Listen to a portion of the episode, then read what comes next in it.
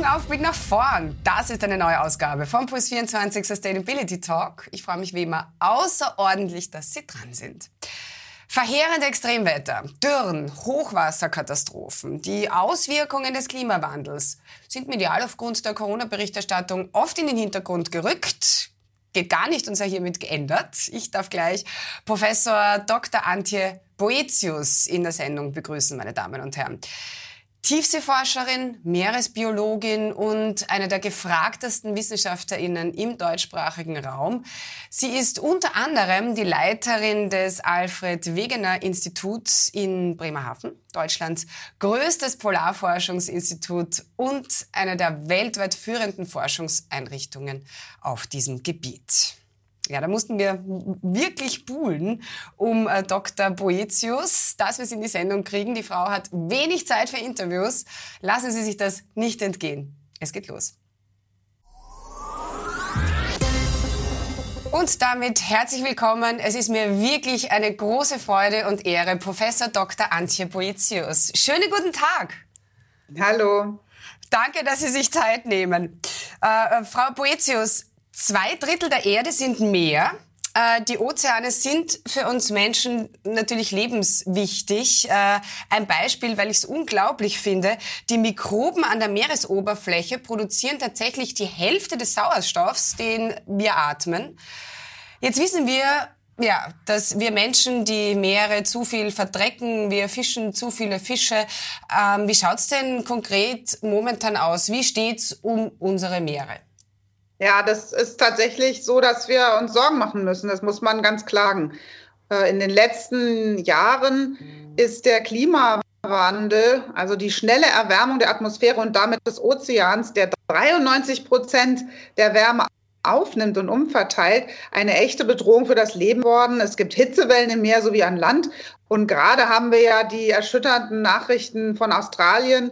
Diese Riesenhitzewelle führt auch dazu, dass jetzt neu ist, das wundervollsten, größten Riffs äh, auf der Erde ausgebleicht ist hat und den Unterschied weiß zwischen einem gesunden Riff und einem gebleichten Riff, weiß, um was es jetzt gerade geht.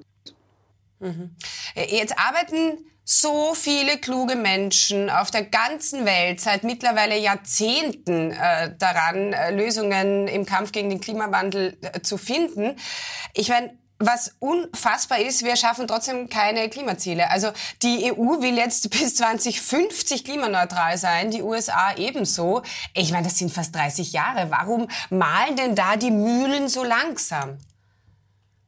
Bei der Frage, welche Energie wir Menschen in Zukunft zur Verfügung haben, geht es ja wirklich um alles.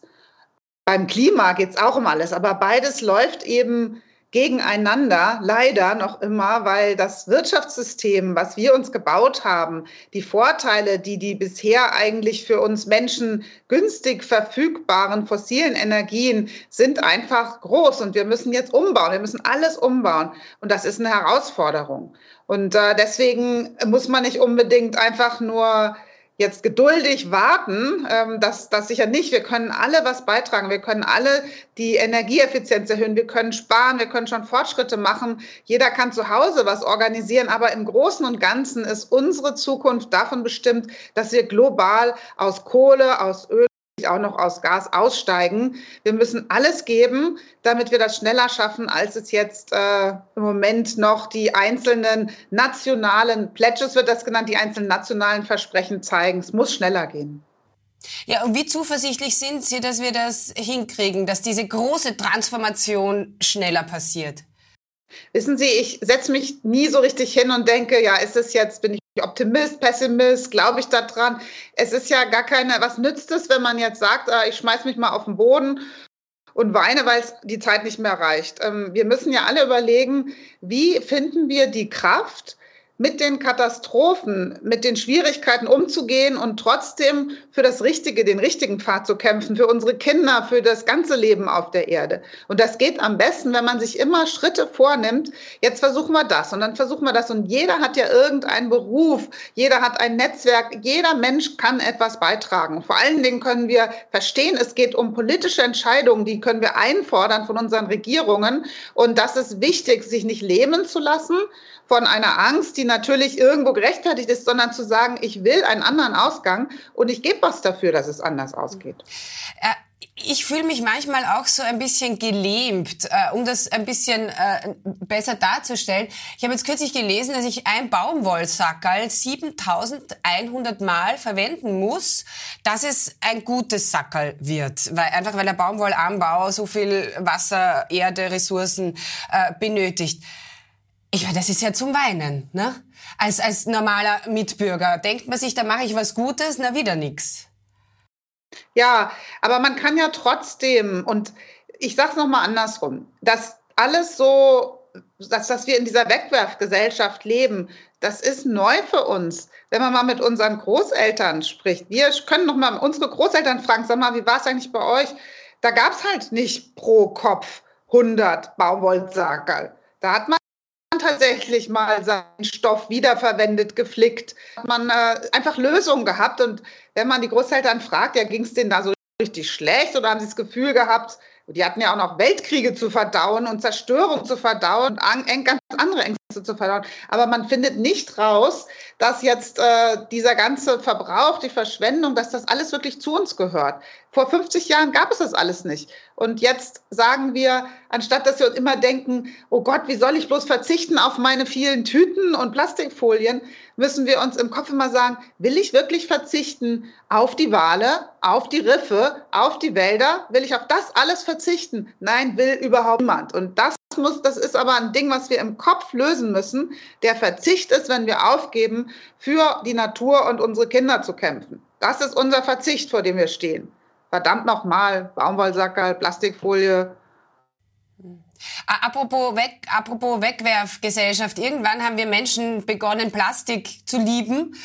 Äh, äh, Plastikflasche, klassisches Wegwerfprodukt, äh, lebt dann aber 500 Jahre und stellt ganz viel Schlimmes an. In welchen Momenten sind Sie als, als Meeresforscherin am sauersten auf die Menschheit?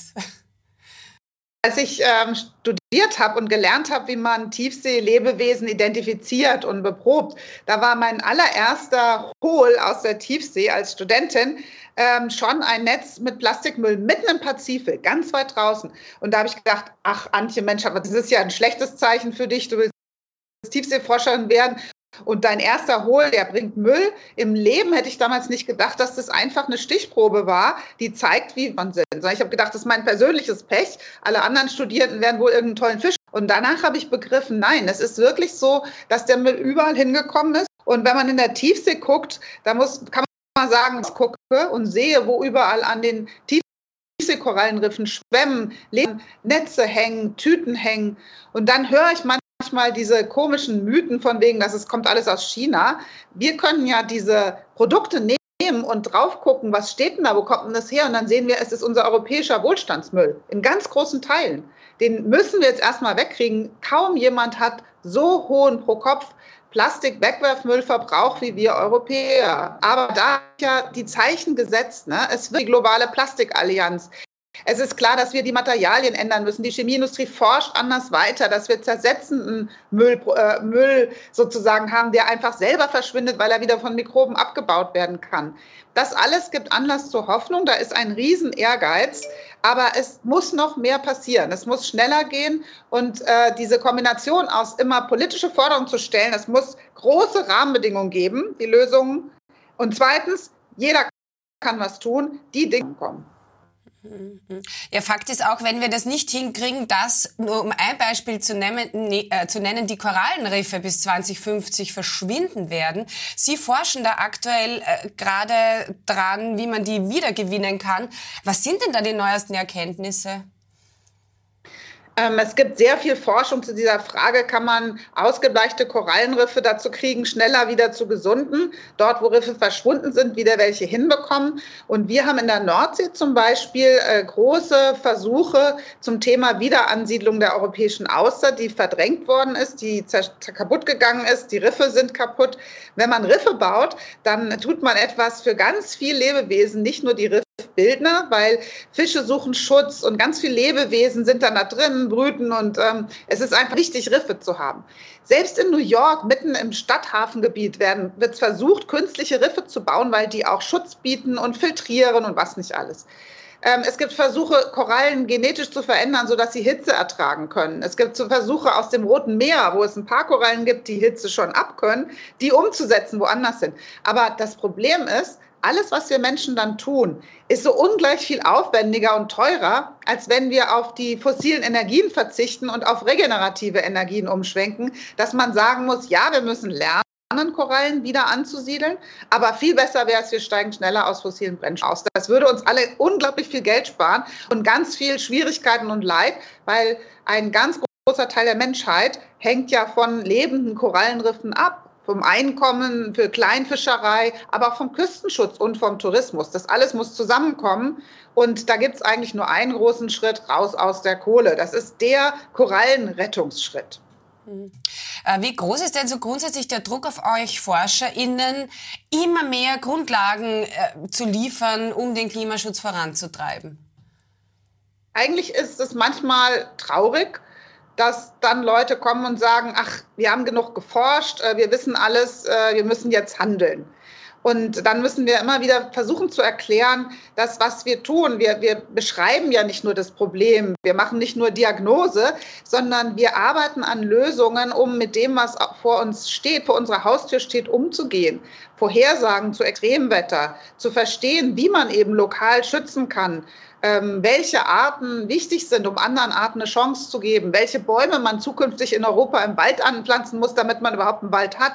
Das schon. Und die kommt aus der Grundlagenforschung. Und plötzlich ist diese Biodiversitäts- und Naturschutzforschung total angewandt, weil es um unser Überleben.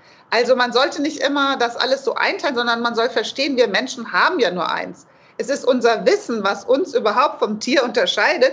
Und das Wissen muss natürlich ins Handeln gebracht werden. Aber das geht nun mal nicht bei der Dynamik, vor der wir stehen, dass wir ständig neues Wissen erzeugen über uns selbst und über unseren Umgang mit der Natur. Äh, Sie sind Tiefseeforscherin. Die, die Tiefsee beginnt circa 200 Meter unter der Ozeanoberfläche. Eine, eine mystische, stockdunkle Welt. Sie selbst haben an die 50 äh, Expeditionen gemacht. Wie viel ist denn da eigentlich schon entdeckt und was wartet da noch auf uns? Was ist noch völlig unbekannt? Ich war gerade vor wenigen Wochen wieder im U-Boot unterwegs äh, vor Madeira im Atlantik und ähm, da sind mir bei einem Tauchgang mehrere, wo wir sagen mussten, von denen haben wir noch nicht mal Gutos. Da sind welche, die sind uns unbekannt. Und ähm, mein Gefühl gerade beim Abtauchen, dass ich dann eintauche in einen fremden Planeten, der gehört zur Erde, der macht überhaupt die Erde bewohnbar, der, dieser Ozean, ist vor allen Dingen Tiefsee, aber es ist alles neu. Jede einzelne Expedition, jeder einzelne Tauchgang bringt neue Erkenntnis. Bedeutet also, ja, wir haben wirklich ganz wenig erforscht, vor allen Dingen diese, dieser riesige Wasserkörper, vier Kilometer tief, 70 Prozent der Erde, das ist wirklich so riesiger Raum, dass wir ganz am Anfang stehen. Es ist noch nicht mal ein Promille des Ozeans in dem Sinne erforscht, dass wir wissen, was da lebt und wie es funktioniert. Ja, und wir müssen alle zusammen helfen, um das genauso zu erhalten. Frau Poetius, vielen herzlichen Dank. Wir spielen zum Abschluss, äh, das mache ich mit allen meinen Gästen, noch eine Runde Spamagement, um sie noch ein bisschen besser kennenzulernen. Das Ganze heißt zuerst reden, dann denken. also, Herz oder Hirn?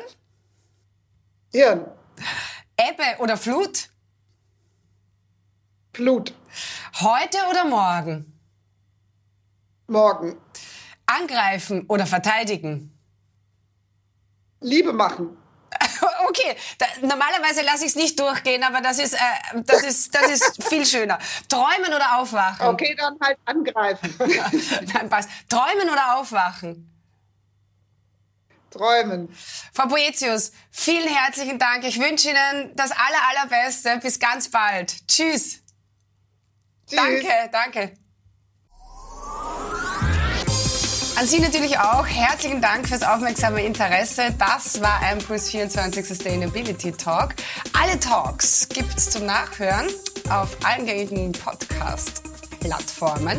Hier hören und sehen wir uns dann nächste Woche wieder mit einem neuen spannenden Gast. Ich freue mich schon. Bis dahin, alles Schöne.